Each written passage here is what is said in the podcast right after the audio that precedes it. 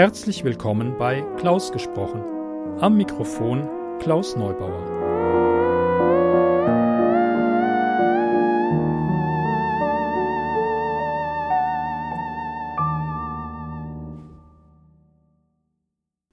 Hallo, ich freue mich, dass ihr meinen Podcast eingeschaltet habt. Ich möchte mich auch gar nicht lange mit der Vorrede aufhalten. Es gibt heute wieder eine sehr gruselige Kurzgeschichte von Michael Leuchtenberger, von dem ich schon die Geschichte Das Archiv lesen durfte. Also gute Unterhaltung und wahrscheinlich viel Grusel.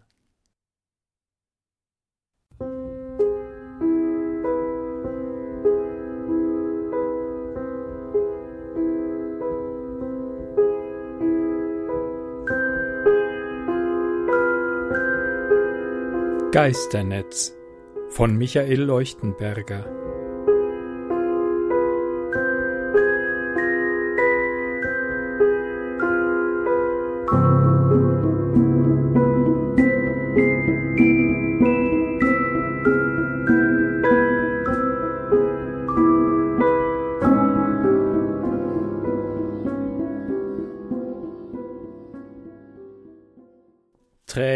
Träge trieb unser Bergungsschiff auf der ruhigen See, mehrere Stunden entfernt von der südwalisischen Küste. Stück für Stück hieften Baptiste und ich das gewaltige, tropfende Netz mit Hilfe der Winde über die Reling. Seine Bergung war in diesem Moment eine lästige Aufgabe, die wir ungeduldig erledigten. Es war das größte Geisternetz, das unser Verein je geborgen hatte, aber wir schmissen es achtlos im Bug auf einen Haufen. Unsere Sorge galt Jean, der im Taucheranzug auf dem Boden saß, an die Truhe mit den Schwimmwesten gelehnt und versuchte zu Atem zu kommen. Sein wirres blondes Haar klebte tropfend auf der Stirn. Gerade so hatte er es geschafft, sich die Sauerstoffflasche abzunehmen. Sprechen konnte er nicht. Esther und Matteo hockten links und rechts von ihm, ihre Hände auf seinen Schultern und redeten beruhigend auf ihn ein. Das Messer, mit dem er unter Wasser das Netz durchtrennt hatte, hatte ich ihm abgenommen. Ich weiß nicht, ob Jean überhaupt verstand, was sie sagten. Regungslos saß er da, mit weit aufgerissenen Augen und halb geöffnetem Mund und atmete schwer. Jede Farbe war aus seinem Gesicht gewichen. Wir sahen uns ratlos an. Irgendetwas war dort unten passiert, während Matteo und er gemeinsam das Netz vom Schiffswrack geschnitten hatten.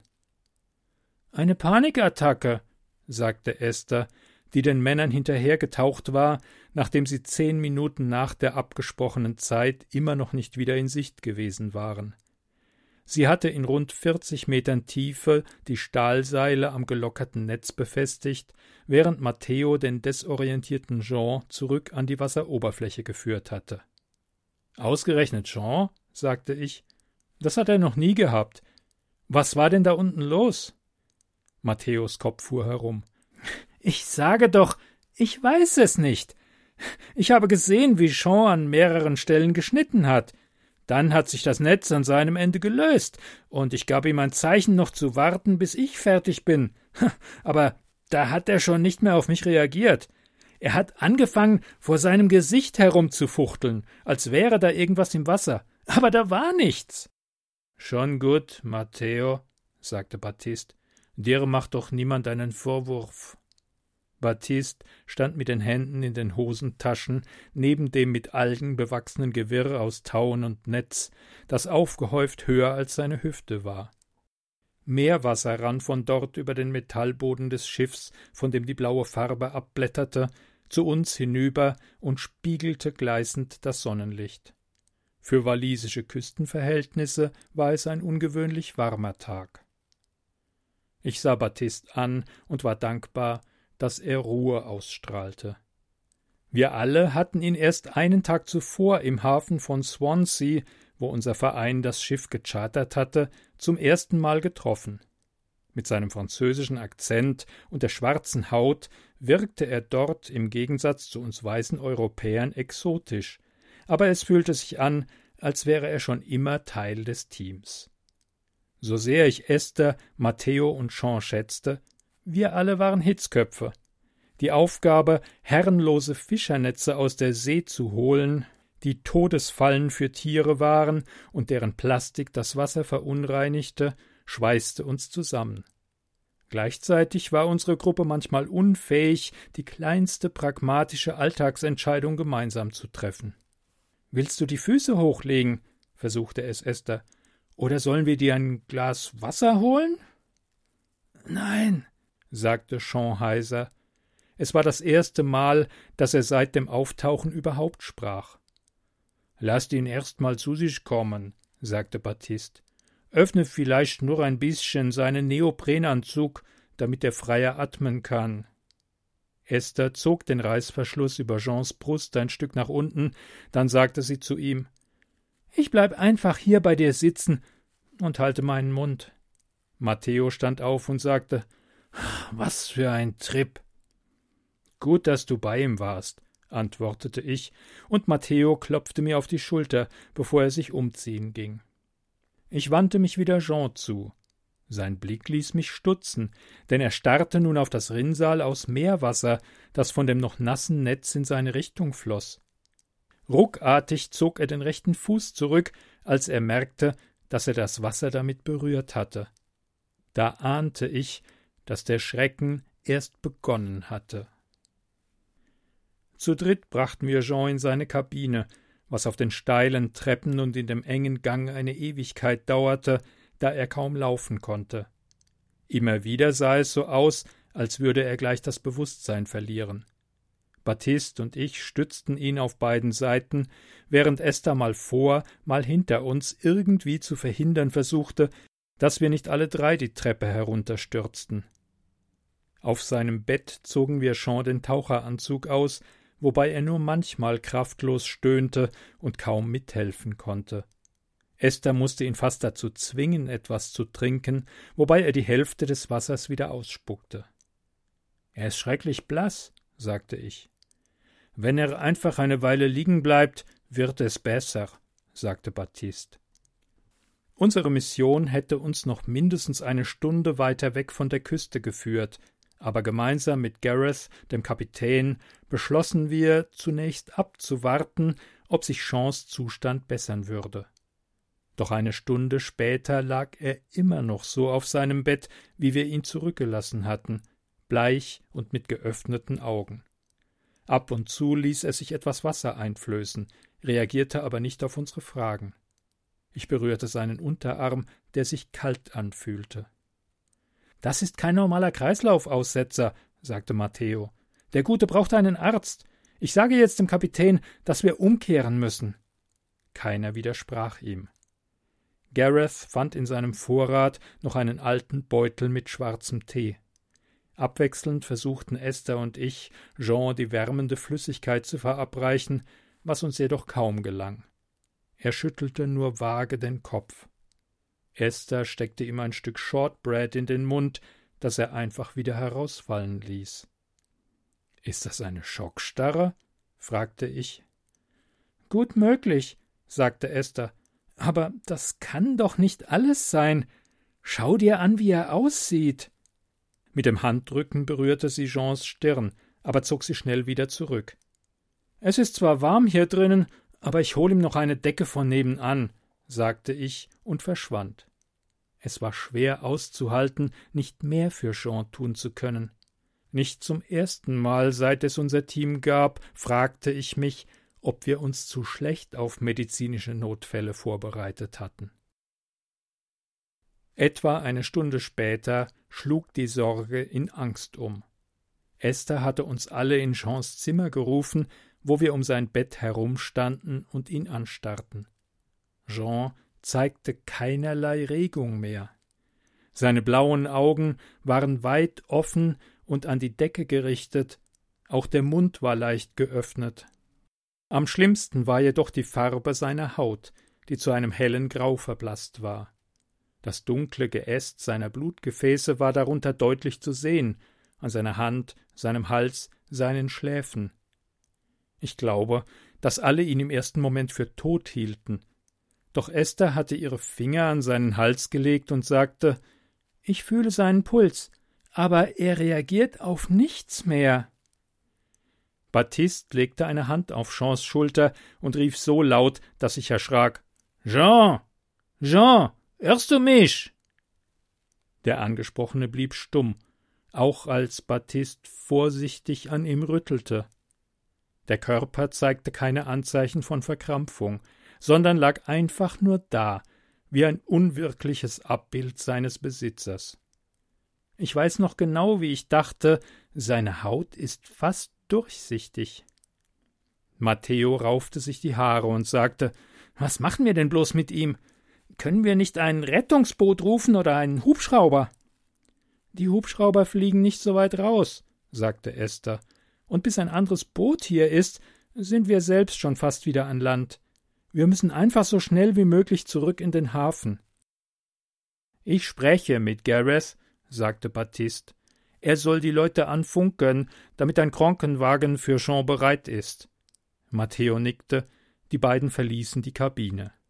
Esther und ich sahen uns an. Ich bleibe hier bei ihm, sagte sie. Kannst du mir vielleicht auch einen Tee bringen? Klar, antwortete ich, dankbar, mich nützlich machen zu können. In der Kombüse schaltete ich den Wasserkocher ein, dann ging ich nach oben zu den anderen. Baptiste stand neben Gareth auf der Brücke, beide starrten geradeaus aus dem Fenster. Im Affen wissen Sie Bescheid, sagte Baptiste. Draußen sah sich Matteo, ebenfalls auf der Suche nach einer sinnvollen Beschäftigung, das aus dem Meer geborgene Geisternetz genauer an. Er bückte sich, um einen Teil des Netzes beiseite zu räumen, und machte dabei seltsame Bewegungen. Zunächst dachte ich, er hätte sich sein Shirt am Netz dreckig gemacht und wollte es abwischen. Doch seine Bewegungen hatten etwas Fahriges an sich. Mit beiden Händen rieb er an seinen Armen und Schultern, dann an seinem Oberkörper herum. Ich konnte sein Gesicht nicht sehen, aber das ruckartige Wischen wirkte zunehmend panisch. Was hat er denn bloß? fragte ich. Ich weiß es nicht, sagte Baptiste düster. Wir hatten gerade die Tür geöffnet, um zu ihm zu gehen, als von unten aus dem Gang zu den Kabinen Esthers Stimme erklang, laut und schrill. Leute, rief sie, ihr müsst euch Sean ansehen, er. Oh Gott, ich weiß nicht, was mit ihm passiert. Baptiste und ich sahen uns einen Moment ratlos an. Dann sagte er Geh du zu ihr, ich schaue nach Matteo. Was geht denn bloß bei euch ab, Jungs? rief Gareth dazwischen aber wir ignorierten ihn. Ich eilte die steile Treppe hinab und sah Esther im Gang vor der geöffneten Tür zu Jeans Kabine stehen. Die Angst war ihr ins Gesicht geschrieben. Was ist passiert? fragte ich. Komm her und sieh ihn dir an. Ein Teil von mir wollte gar nicht in die Kabine, sondern einfach weglaufen. Den Instinkt schob ich beiseite und trat zögerlich an sein Bett. Esther sprach aus, was ich dort sah. Er verschwindet. Ich beugte mich nur ein kleines Stück näher zu dem herunter, was von Jeans Gesicht noch zu sehen war.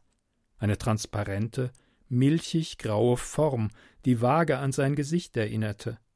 Es hatte jegliche Farbe verloren. Das Rot seiner Lippen, das Blau seiner Augen, selbst die Haare waren kaum noch zu erkennen. Wie kann denn sowas nur sein? fragte ich Esther, die stumm näher trat, eine Hand vor dem Mund und mit aufgerissenen Augen. Vorsichtig legte ich meine rechte Hand auf Jeans Schulter. Das, was ich unter dem dünnen Stoff seines T-Shirts fühlen konnte, war kein gewöhnlicher menschlicher Körper mehr. Dort war etwas, aber es hatte seine Daseinsform verändert. Selbst unter dem sanften Druck meiner Hand gab es nach, als bestünde der Körper nur noch aus einer dünnen, mit Flüssigkeit gefüllten Membran. Ich legte die flache Hand auf Jeans Brust, und sie sank ein wie in ein weiches Kissen. Was ich darunter fühlte, war kalt und leblos. Das kann nicht sein, flüsterte ich. Im gleichen Augenblick nahm ich etwas anderes wahr, den Geruch von Meerwasser, von Salz und Tang. Er stieg von Jeans Körper auf. Im Augenwinkel nahm ich eine Bewegung wahr. Sie kam von Jeans rechter Hand. langsam und wie fließend hoben und senkten sich seine Finger. Wellenbewegungen, die sich an seiner Kleidung abzeichneten, liefen durch seinen Körper. Du siehst das doch auch, oder? fragte ich. Esther antwortete nicht, sondern ging um das Bett herum, so dass sie mir gegenüberstand. Dort griff sie langsam nach dem transparenten Etwas, das Jeans linke Hand gewesen war, und hob sie leicht an. Sie schnitt eine Grimasse und sagte dann Meine Güte, Jean, was ist denn nur passiert? Sie hielt kurz inne, dann sah sie mich an und sagte Er kann nicht tot sein, die Hand ist eiskalt, aber jetzt bewegt sie sich auch. Er. Weiter kam Esther nicht. Es war der Moment, in dem das Chaos ausbrach. Aus Esthers Mund hörte ich eine Art Stöhnen oder Keuchen. Ungläubig sah sie auf ihre Hand, die noch die von Jean hielt. Sie zog daran, wollte sich von ihm lösen, aber Jean oder das, wozu er geworden war, hielt sie fest. Was zum Teufel? Sagte sie und zerrte vergeblich an seiner Hand, wodurch sie den gesamten Körper auf dem Bett in merkwürdig zähflüssige Bewegungen versetzte.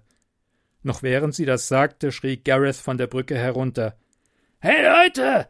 Eure Männer da draußen haben ein echtes Problem. Mein Herz setzte aus, als ich begriff, dass er Matteo und Baptiste meinte, und mir dämmerte, dass es einen Zusammenhang gab zu dem, was gerade mit Jean passierte. Was sagt er da? rief Esther, ebenso erschrocken wie verwirrt. Was ist mit den anderen? Gleichzeitig zog sie heftiger an Jeans Hand. Das tut weh, rief sie. Ich trat an ihre Seite und sah mit Entsetzen, dass sich Jeans fast durchsichtige Hand in der von Esther zu verformen begonnen hatte. Sie sah wie aufgequollen aus, seine Finger hatten sich verlängert, verformt und um Esthers Handgelenk gelegt. Fassungslos sahen wir dabei zu, wie sie langsam, aber stetig an Esthers Arm emporwuchsen. Dabei teilten sich mindestens zwei der Finger jeweils in zwei neue auf. Nein, nein, nein! Esther zitterte vor Angst. Einer ist unter meinem Ärmel.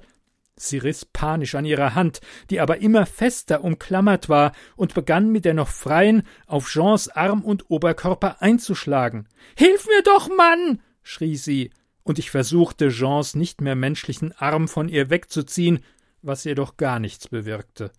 Der Körper, der zuvor weich und schlaff gewesen war, hatte eine ungeheure Kraft entwickelt, die sich ganz darauf konzentrierte, Esther nicht mehr loszulassen und sich in eine Monstrosität zu verwandeln. Von oben hörte ich undeutlich Gebrüll und das Zuknallen einer Tür, aber mein Blick blieb auf Esthers Arm gerichtet, an dem ein Netz aus immer mehr glatten, weißgräulichen Fingern bis zu ihrer Schulter hinaufkroch. Esther schrie, zog an ihnen und konnte absolut nichts ausrichten. Natürlich hatte ich den Impuls, selbst zu versuchen, die Auswüchse von Esthers Arm zu trennen, aber mein Instinkt hielt mich davon ab. Dieses Ding war nicht nur lebendig, sondern äußerst stark, es würde nicht lange dauern, bis es Esther von Kopf bis Fuß im Griff hatte. Sie wusste das, sie spürte es, das sah ich an der Furcht in ihren Augen. Was würde dann mit ihr geschehen? Ich wollte es mir nicht ausmalen. Mein Gott, tu doch was. Irgendwas. Ich brauchte eine Waffe. Aber was würde es aufhalten? Hiebe und Schläge waren wirkungslos. Das Netz verästelte sich weiter, hatte schon Esthers Brust erreicht und würde in wenigen Augenblicken ihren Oberkörper umschließen. Hol ein Messer! schrie sie. Schneid es ab! Ich rannte zur Küchenzeile nebenan, riss die Schubladen auf und wühlte darin herum. Erst in der dritten fand ich ein Schneidemesser mit breiter Klinge. Aus Jeans Kabine hörte ich Esthers Schreie. Mit dem Messer in der Hand rannte ich zurück. Den Raum hatte ich nur zehn oder zwanzig Sekunden verlassen, aber es hatte zu lang gedauert. Was ich vorfand, war eine sich windende Esther, die zu Boden gefallen war, gefangen in einem Netz, das nun auch ihren Kopf und ihren Rücken bedeckte. Nur die zappelnden Beine waren zur Hälfte frei. Das Zeug breitete sich weiter aus und wurde gleichzeitig dichter. Ihr rechter Arm war noch immer verbunden mit dem Körper auf dem Bett. Ich kniete mich neben sie und rief Ich bin da, Esther. Hörst du mich? Es kam keine Antwort von ihr. Ich versuche es durchzuschneiden. Unter der glasigen Haut des lebendigen Netzes konnte ich ungefähr erkennen, wo sich Esthers Hand befand, so dass ich wenigstens nicht Gefahr lief, sie zusätzlich zu verletzen. Für mehr Bedenken hatte ich ohnehin keine Zeit. Obwohl ich furchtbare Angst davor hatte, damit alles nur noch schlimmer zu machen, schnitt ich oberhalb von Esthers Hand in das, was Jeans Unterarm gewesen war. Die weiche Masse war wie flüssiges, milchiges Glas und bot keinen nennenswerten Widerstand. Die Klinge glitt hindurch und trennte den Arm in zwei Teile. Beide zogen sich daraufhin selbstständig zurück. Esther glitt vollständig zu Boden, da sie nicht mehr mit Jeans leerer Hülle verbunden war. Aber sie regte sich nun auch nicht mehr. Stattdessen zog das Geflecht um sie herum sich wie als Reaktion auf meinen Eingriff, enger um sie zusammen und schloss in wenigen Sekunden die letzte Lücke um ihre Füße herum. Wie Fühler tasteten sich die Verästelungen vorwärts, trafen aufeinander und verschmolzen ineinander, während neue Auswüchse das Netz weiter verdichteten, so dass es bald aussah wie ein Kokon. Konnte Esther noch atmen? Oder hatte dieses Etwas sie längst getötet? Mit meinem Gesicht näherte ich mich dem Gewebe, soweit es meine Furcht zuließ. Dabei nahm ich wieder deutlich den Geruch von Salzwasser und Algen wahr.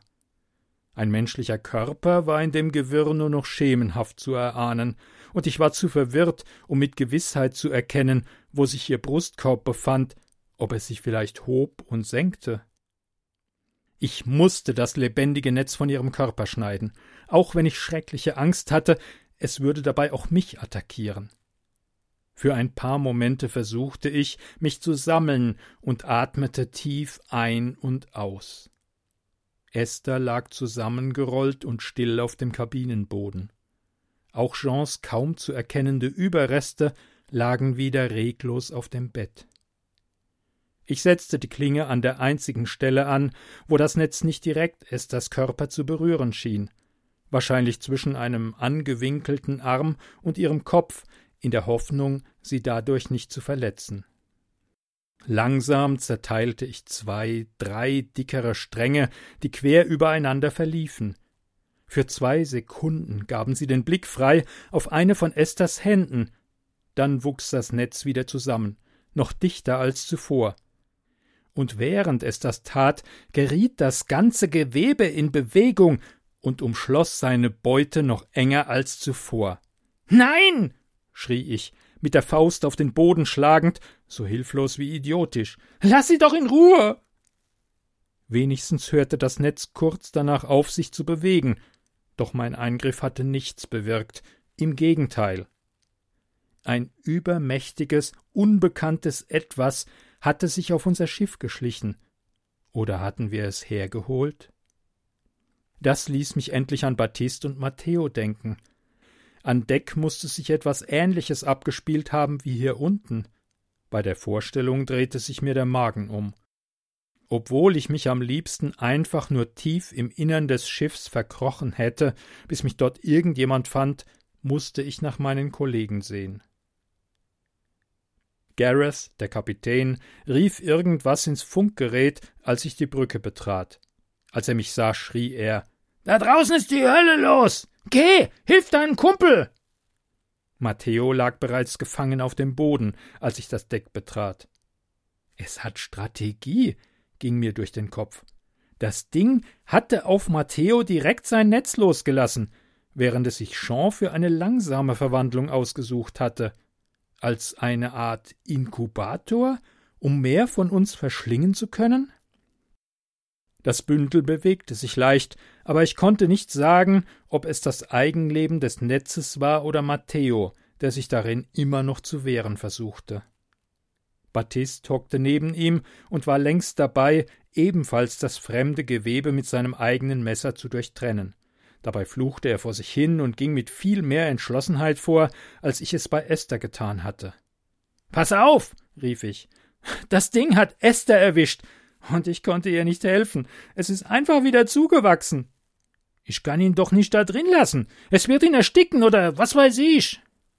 Battists Stimme bebte. Seinem Gesicht sah ich an, dass er all seine Willenskraft aufbrachte, damit seine Hände nicht zitterten, während er weiter versuchte, unseren Kollegen zu befreien. Er schob die Klinge zwischen zwei dickere Stränge, so dass sie nach unten zeigte, nahm den Griff in die Faust und riß das Messer mit einem gewaltigen Ruck nach hinten. Im Netz entstand ein großes Loch. Matteo lag darin auf der Seite, das Gesicht von uns abgewandt. Matteo! rief Battist. Hilf mir, schnell! Wir rollen ihn da raus! Er zerrte an Matthäus Schulter, war aber chancenlos. Die getrennten Enden des Netzes standen einen Augenblick hochgereckt in der Luft, näherten sich dann wie magnetisch angezogen an und waren im Handumdrehen wieder vereint. Ich riss Battist zurück, damit er nicht ebenfalls eingefangen wurde. Gott sei Dank blieb seine Hand frei von dem Zeug. Im nächsten Moment gerieten alle Teile des nun wieder geschlossenen Netzes um Matteo in noch stärkerer Bewegung. Der Haufen wurde enger, kompakter, die Stränge wickelten sich um ihre Beute. Der Geruch, den das Monster verströmte, wurde zu einem Gestank wie von totem Meeresgetier, das an einem Strand verrottete. Und dann sahen Baptiste und ich das Blut, das aus dem sich zusammenziehenden Netz heraussickerte. Ich drehte mich weg und übergab mich über die Reling. Nein! brüllte Baptiste hinter mir. Du Scheusal! Er stampfte mit dem Fuß auf und schleuderte das Messer von sich, das mit einem hohlen, metallischen Geräusch auf die gegenüberliegende Reling prallte. Mehr Blut rann über die leicht schiefe Ebene des Decks. Wir konnten kaum hinsehen. Hinter seinem Fenster sah ich Gareth wild gestikulieren und in sein Funkgerät brüllen. Baptiste starrte mich verzweifelt an. Was ist mit Esther? fragte er. Ich weiß nicht, ob sie noch lebt. Da war kein Blut. Zusammen liefen wir hinunter, während uns Gareth zurief Sie schicken uns Rettungsboote. Sie kommen uns entgegen.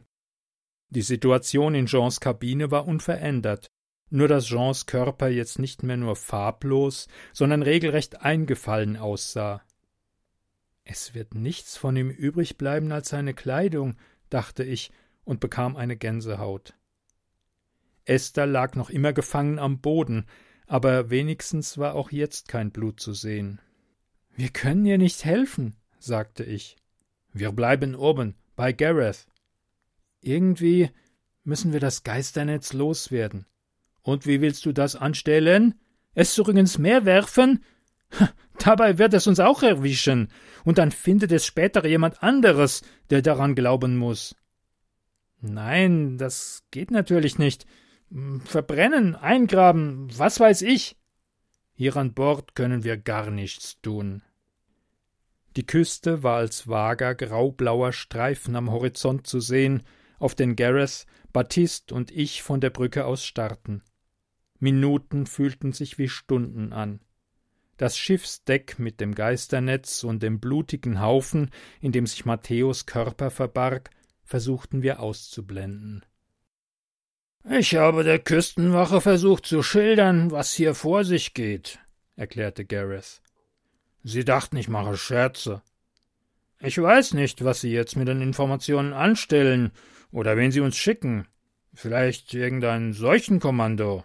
Oder gleich das Militär? Das Militär? fragte ich. Natürlich, sagte Gareth. Wenn Sie das da, er machte eine abfällige Geste in Richtung des Netzes, für einen biologischen Kampfstoff halten? Wer sollte denn, begann ich, aber Gareth ließ sich nicht unterbrechen. Eine Geheimwaffe von irgendwelchen Terroristen oder aus Nordkorea. Heutzutage weiß man ja nie, was diese Irren sich ausdenken. Baptiste, der deutlich größer als Gareth war, sah mich über dessen Kopf hinweg an und verdrehte die Augen. Ich verstand seine Reaktion. Andererseits, wie war das zu erklären, was hier geschehen war? Gareth fuhr fort. Wer weiß, vielleicht lässt uns dieses Ding jetzt in Ruhe. Aber dann beschließt die Armee, unser ganzes Schiff in die Luft zu jagen, um es zu vernichten, damit es bloß nicht an Land kommt. Drei Tote mehr zählen nicht viel. Lass gut sein, Gareth. sagte Baptiste. Auch ich hoffte, er würde aufhören zu fabulieren, verstand aber, dass es seine Art war, auf das Unfassbare zu reagieren. Insgeheim wünschte ich mir, einfach aus dem Albtraum aufzuwachen, und für ein paar Minuten war ich beinahe überzeugt, dass es einer dieser Träume war, in denen man mit allen Sinnen dabei ist, die sich echter anfühlen als die Realität. Bis zu dem Moment, als Baptiste sagte, Sie kommen. Das Schiff der Küstenwache war ein weißer Punkt in der Ferne, angestrahlt von der schräg stehenden Sonne. Noch während ich angestrengt hinsah, wurden meine Augen von einer Bewegung auf der Fensterscheibe abgelenkt. Zuerst dachte ich, Wasser würde vom Dach herablaufen, aber weder waren Regenwolken in Sicht, noch gab es nennenswerte Gischt an diesem Tag. Etwas Durchsichtiges schlängelte sich über die Scheibe, und erst als ich verstand, dass es von unten kam, kapierte ich, das Ding aus dem Netz hatte sich bis zu uns hinaufgetastet. Mein Gott, es ist hier. rief ich und hastete zur Tür. Doch dort hatten es mehrere Fühler bereits über die Schwelle geschafft und breiteten sich an der Innenwand aus. Ich griff nach der Tür, wollte sie zuschlagen in der Hoffnung, es dabei zu durchtrennen. Doch da schoss schon ein weiterer Strang auf etwa halber Höhe der Tür direkt auf mich zu. Es hatte uns längst dort drinnen gewittert. Es war ein gezielter Angriff, und in diesem Fall galt er mir. Das widerliche Ding, dick wie ein Seil, traf auf meinen Oberarm. In ein paar Sekunden hatte es sich in mehrere aufgeteilt, die meinen Arm vollständig umwickelten und dann auf meinen Oberkörper wanderten. Weitere Auswüchse krochen über den Boden und bildeten dort ein Netz. Baptiste und Gareth wichen ihm aus, aber sie waren in dem engen Raum genauso gefangen wie ich. In Panik versuchten sie beide es zu zertrampeln, konnten aber keinen ernsthaften Schaden anrichten. Schnell waren beide an den Füßen gefesselt, wo sich die Fühler wieder zerteilten und nach oben wuchsen. Ich beobachtete das, ungläubig und angeekelt, wie um zu verdrängen, dass es mich selbst längst erwischt hatte. Kühl und feucht und nach den Tiefen des Ozeans riechend, breitete es sich über meine Schulter und meinen Nacken aus, grub sich in die Haare an meinem Hinterkopf. Eine Waffe war nirgendwo greifbar, meine armseligen Gefährten waren mit sich selbst beschäftigt. Es war das Ende. Noch empfand ich keine Schmerzen, aber ich machte mich auf alles gefasst, während ich einen letzten Blick aus dem Fenster warf. Was dort vor sich ging, ließ mich mit ebenso viel Furcht wie Staunen zurück. Die Masse hatte die Aufbauten des Schiffs eingehüllt, nur hier und da sah ich dahinter Ausschnitte von dunkelblauem Meer und hellblauem Himmel. Baptiste und Gareth fluchten, schrien und wandten sich, und auch in ihren Augen sah ich dieses Staunen, als sie nach draußen blickten. Ein Staunen und Kapitulieren, ein sich eingestehen, wir hatten nie eine Chance. Das hatte etwas absurd Beruhigendes. An dieses Gefühl erinnere ich mich bis heute, ebenso wie an die Todesangst. Ich glaube, dass ich die meiste Zeit bei Bewusstsein war, flach atmend, der meisten meiner Sinne beraubt, mich daran klammernd, dass man da draußen schon irgendetwas tun würde, um uns zu retten. Irgendwann spürte ich, wie Bewegung in das Netz kam und geriet wieder in Panik, weil ich mir ausmalte, das Wesen, was auch immer es war, würde mich nun völlig verzehren, wie eine Spinne aus dem Zentrum ihres Netzes kommend.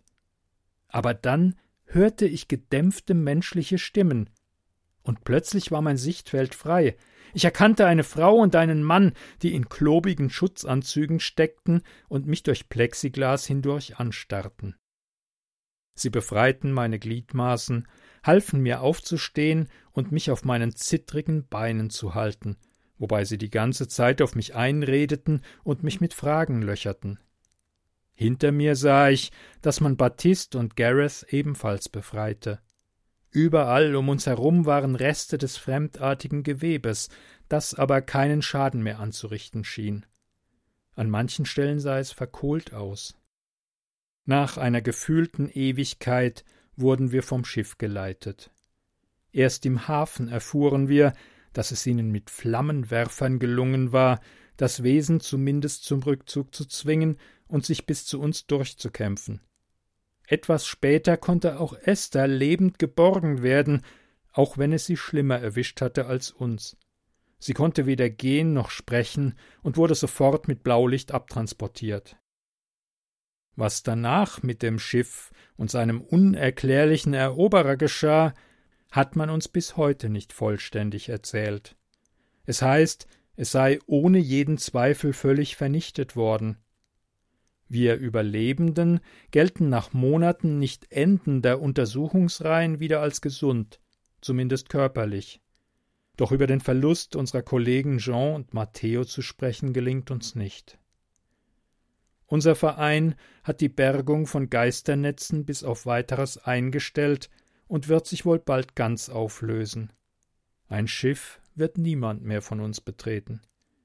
Der Geruch des Meeres macht uns krank.